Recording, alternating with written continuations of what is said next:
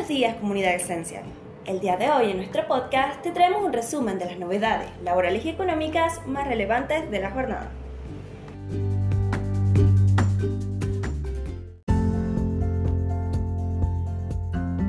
Gremio Clave llegó a un incremento de sueldo del 23% trimestral.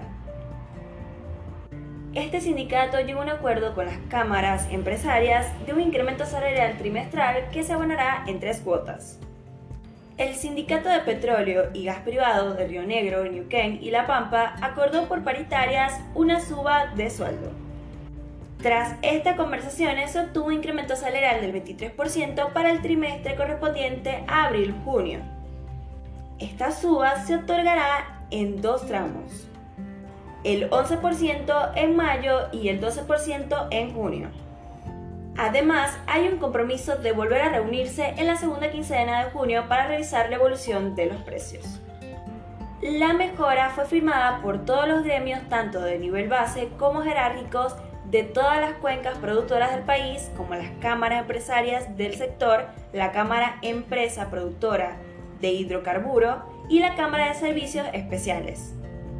La semana anterior, el titular del gremio petrolero más fuerte del país, Marcelo Russi, había amenazado con la posibilidad de realizar un paro de actividades a raíz de una puja paralela que el sindicato lleva adelante.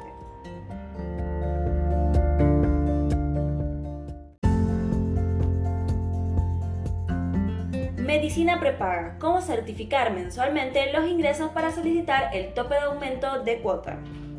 La Superintendencia de Servicios de Salud, a través de la Resolución 02-2023, reglamentó la aplicación del decreto número 743-2022, que establece que las personas que sean titulares de un plan de medicina prepaga que posean ingresos netos menores a 6 salarios mínimos, vitales y móviles, puedan solicitar el tope de aumento de cuota hasta un 90% del índice de remuneración imponible promedio de los trabajadores estables del mes inmediato anterior publicado, por un plazo de 18 meses consecutivos.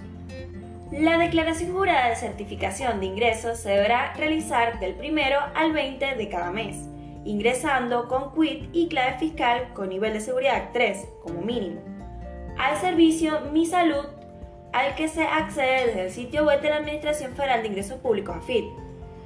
El procedimiento se detalla en la guía paso a paso, cómo hacer la certificación de ingresos para usuarios de entidades de medicina prepaga. Con la presentación de esta declaración jurada, las empresas de medicina prepaga pueden aplicar el tope en el incremento de la cuota a quienes tengan ingresos inferiores a 6 salarios mínimos. Los requisitos son los siguientes.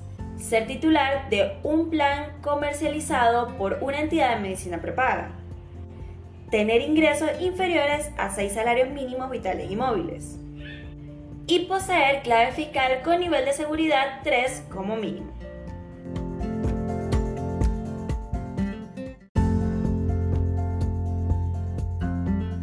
Impuesto a la herencia, porque pagan la casa de Punta del Este y los campos en una SA porteña. La casa de Punta del Este también estaría grabada por impuesto a la herencia, si el beneficiario tiene domicilio en la provincia de Buenos Aires. Además, la ley también aplica impuesto a la herencia por tierras rurales a nombre de sociedades con sedes en la ciudad de Buenos Aires. Santiago Valiente, socio fundador de SSB y asociados, consideró que estas medidas serían institucionales.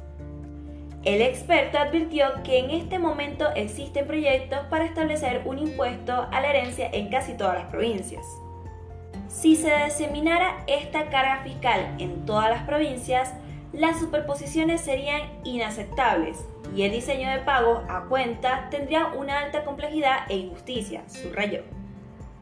La ley del impuesto a la transferencia gratuita de bienes pretende agravar todos los bienes que sean recibidos por el beneficiario cuyo domicilio esté en la provincia de Buenos Aires, dijo Santiago Valiente.